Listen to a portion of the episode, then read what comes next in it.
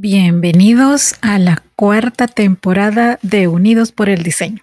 Soy su host, Verónica Alvarado, creadora de Diseño UNE, y estoy muy emocionada de presentarles un espacio donde hablaremos sobre creatividad, diseño en sus diferentes especialidades, innovación, emprendimiento, negocios y tendencias, entre otros temas relacionados. Aquí nos unimos a través del diseño para explorar nuevas ideas, aprender de los mejores de la industria y conectarnos con una comunidad de mentes creativas. Así que únanse a mí cada semana mientras conversamos con expertos, compartimos historias inspiradoras y descubrimos juntos cómo el diseño puede transformar el mundo que nos rodea.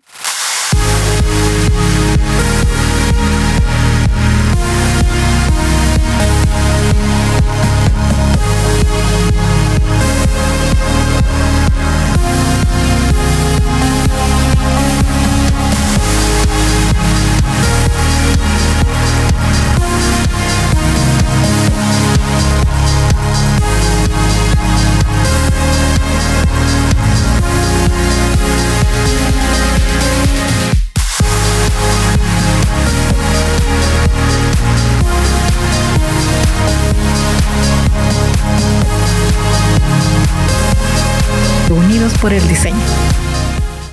Y estábamos en deuda con este episodio.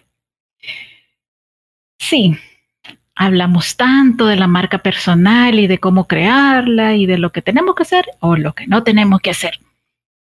Pero ahora no me voy a enfocar tanto en eso. Ahora quiero que conversemos un poco y que analicemos que vayamos reflexionando juntos sobre diversos puntos que tienen que ver. Por qué la marca personal es cada vez más importante y más allá de eso, cómo cuidarla, porque toma bastante tiempo desarrollar una marca personal pero mantenerla vigente, es decir, mantenerla valiosa, ese es trabajo aparte. Cuando ya lo entiendes, deja de ser una carga, aprendes a valorarte, porque la marca personal somos cada uno de nosotros, aprendemos a valorarnos diferente, entendemos qué cosas o qué actitudes o qué situaciones, incluso personas, pudieran ponerle en riesgo o todo lo contrario, que es todo lo que suma, cuál sería la ruta o las rutas más interesantes para nutrir esa marca personal y, eh, y subir su valor. Entonces, tres puntos sobre por qué la marca personal es cada vez más importante y tú ve haciendo tu checklist, ve poniendo eh, crucita o chequecito rojo, verde, como tú quieras. El, lo importante es acá que hagas un pequeño autoexamen mientras me vas escuchando. Punto número uno, la marca personal nos destaca del resto, ya sea por nuestros valores, por cómo expresamos y evidenciamos los valores que tenemos, porque a través del tiempo nos hemos ido convirtiendo en personas de influencia, no influencers. Prefiero quedarme mil, mil, mil veces con, eh, como lo dice John Maxwell, que es así, conviértete en una persona con capacidad de influencia. No busques ser un influencer. Así lo dice John Maxwell en uno de sus tantos libros. Y pues saben que tiene razón, porque si apelamos a aquello de somos la suma de las cinco personas más cercanas que tenemos o de las que nos rodeamos, eh, esas personas en serio te suman, te mantienen igual, te estancan o te restan. Cada uno de ustedes tiene la respuesta. Algo más que destaca nuestra marca personal es el nivel de confiabilidad que tenemos. Si sabemos cómo cuidarnos, cómo cuidar a los demás, cómo cuidar lo que hacemos y lo que somos, cómo cuidamos nuestro entorno, nuestro equipo de trabajo, las personas que están a, nuestra, a nuestro cargo o bajo nuestra responsabilidad. Y puedo seguir en la lista. Punto número dos, si has entendido el valor de tu marca personal. Seguramente ustedes estén pensando en términos monetarios. Sí y no. Sí se puede monetizar una marca personal siempre y cuando entiendas límites, entiendas alcances y tengas muy claros tus objetivos. Definitivamente no es convertirte en un influencer. No es, es el objetivo de la marca personal, es un tipo de posicionamiento más trascendental, no es por una moda, no es momentáneo, es a largo plazo, tan a largo plazo que se convierte en nuestra vida. Sí podríamos considerarlo un estilo de vida, una filosofía de vida, y para aterrizarlo más concretamente, es entender que todos cometemos errores, pero que no por eso debemos pasarnos la vida pidiendo disculpas. El chiste acá o el punto acá es generar un nivel de conciencia y autoconciencia tan grande, tan profundo, que primero ya no lo sintamos como que tenemos que vivir todo el tiempo con un policía a la espalda o a la par o adelante nuestro o alrededor nuestro para hacer lo correcto. Lastimosamente, la gente, el mundo, tiene una memoria muy grande. Y lo acabamos de ver el fin de semana pasado con los personajes de la más reciente coronación. Ustedes saben a quiénes me refiero. Fíjense que uno de mis tantos almuerzos, eh, yo los ocupo para hackearme el cerebro. Es decir, que pongo una conferencia o un podcast, bueno, un video podcast en este caso, o diferentes tipos de formatos. Pero justo el viernes, previo a la coronación, uno de mis canales favoritos es este canal alemán que se llama DW, así aparece en YouTube. Tienen contenido en serio muy bueno, se los recomiendo. Y justo me apareció uno que decía la vida de del futuro rey Carlos III. Y dije, ah, bueno, voy a ver eh, cómo fue la infancia de, esta persona, porque no me dejarán mentir, de repente es extremadamente inexpresivo y, y, a mí en general, no solamente él, en general las personas que son demasiado inexpresivas me llaman la atención, pero por el punto de descubrir por qué han llegado a suprimir tanto sus emociones que su rostro es tan poker face. Y bueno, le di play al, al documental y hubo un momento cuando llegamos al punto de la historia eh, de la juventud de este personaje que en serio me dolió fue demasiado fuerte la expresión y en serio está ahí. Cuando se referían a Camila, ahora la nueva reina de un país, como no, no, ella no podía ser la reina, pero era perfecta como amante en serio me dio mucha o sea, me movió el piso, de verdad, se lo puede decir así. Fue bien impactante la expresión. Porque si bien todos conocemos la historia y cómo se dieron las cosas, ha sido tan pública esa relación. Pero decirlo de esa manera, estábamos hablando de la marca personal de alguien, es decir, de esa memoria colectiva de alguien, fue bien fuerte, fue bien duro. Y ahí está, en un canal alemán que es muy respetado, que tiene alto contenido de valor. Al punto que voy es, ok, no tenemos vidas perfectas y no existe la vida perfecta, pero dentro de esa imperfección, no abusemos, porque el mundo tiene memoria, porque la gente recuerda qué nos pasó, cómo lo vivimos y aún más si fueron nuestras propias decisiones. Y eso queda allí. Siempre hubo quien lo vio, quien lo escuchó, quien lo grabó,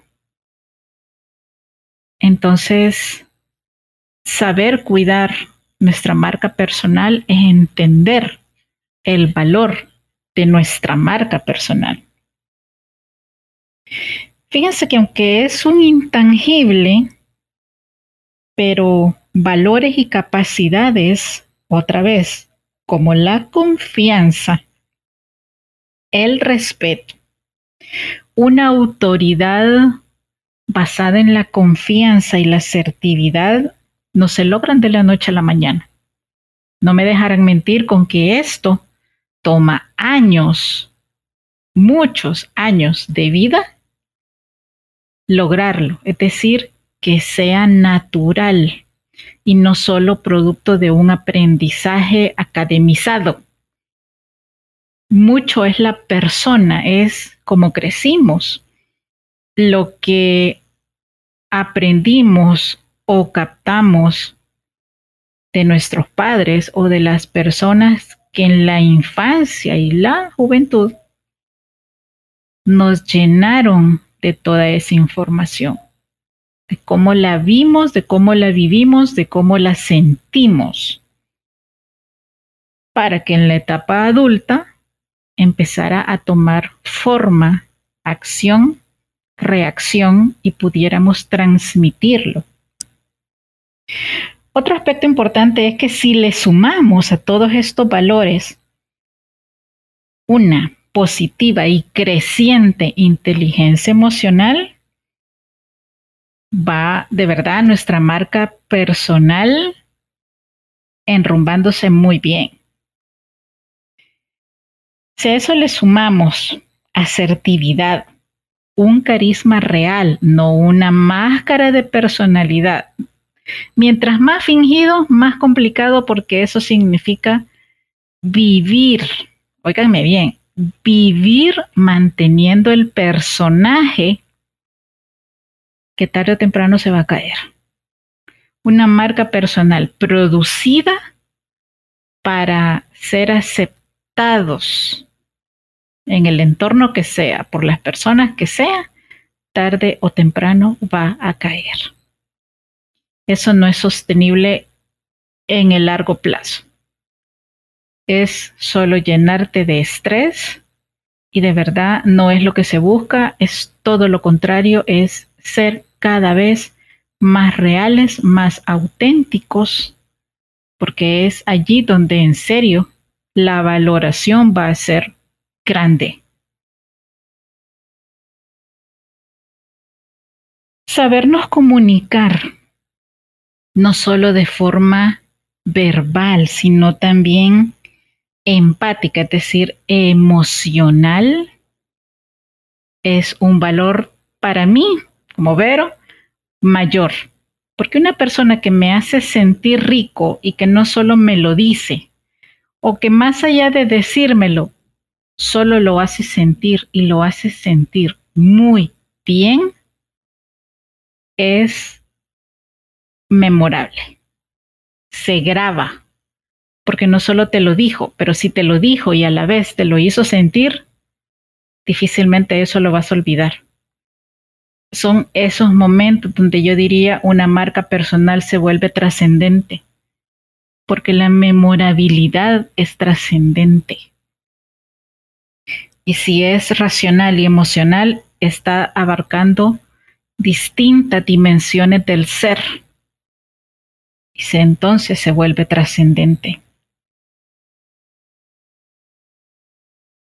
Allí es cuando hemos entendido de qué se trata esto de la marca personal y sabemos cuidarla. Y entonces, ¿por qué me van a decir otra vez la marca personal es cada vez más importante? Pues eso, nos despega de la masa, nos posiciona de una manera completamente diferente que no está desligada de la formación académica y una trayectoria profesional, sino que le suma, multiplica su valor, porque se combinan, porque se complementan el ser con el hacer. Y punto número tres, porque las marcas personales con capacidad de visión y proyección, allí sí podría venir el tema de la monetización, pero hasta entonces lo recomendaría yo. O tener oportunidades de representar marcas, de convertirte en embajador o embajadora de un evento o de una marca, y saber cómo, sí, en este caso aplica la palabra negociar, eso que tú vas a otorgar, porque es tu marca personal la que habla y la que han buscado, porque no solo somos una marca comercial para quienes hemos desarrollado proyectos o representamos instituciones, es nuestra marca personal la primera abanderada. Es lo que todos ven. Y esa marca personal tiene un valor que sí puede ser monetizable o que puede ser eh, compensada a través de una contrapartida, como se dice. Y es ahí donde tú debes de tener muy claro los principales aspectos de valor de lo que vas a otorgar en términos de marca personal. Se lo voy a poner en un ejemplo para que no suene así tan etéreo, porque ya me puse filosófica, siento yo.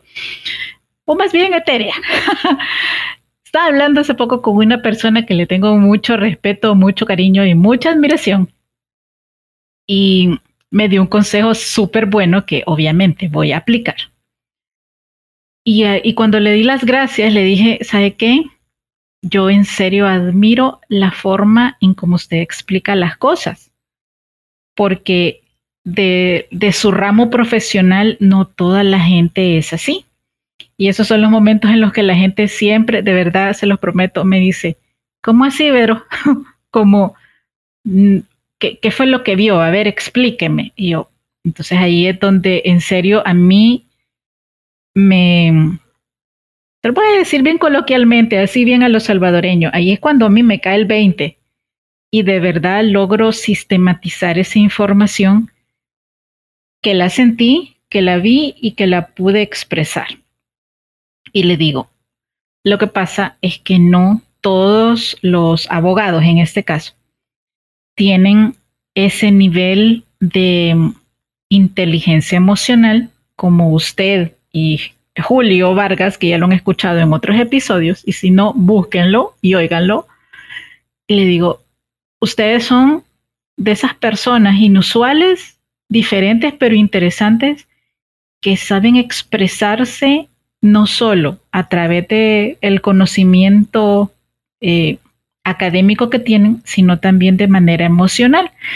Y la gran diferenciación que ustedes tienen es porque su inteligencia emocional es tan alta, tan contundente, tan evidente, que pueden sentirla, transmitirla y comunicarla de manera asertiva, como usted lo acaba de hacer conmigo con el consejo que me dio. y se quedó como reflexionando lo que yo le acababa de decir, porque saben que todo eso que les acabo de compartir es marca personal, pero es una marca personal ya en un nivel superior. Es decir, que esos tres aspectos vinculados a la inteligencia emocional de ellos dos, en el caso que son abogados, les suma de manera por encima de la media. Pero muy, muy en serio, por encima de la media.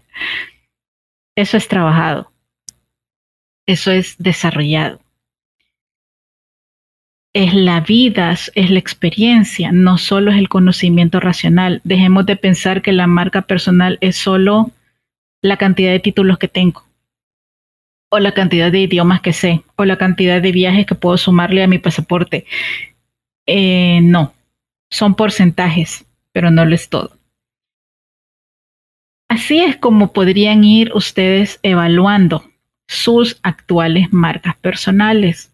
Así es como pueden ir teniendo un parámetro, digamos, de como por dónde estamos ahorita.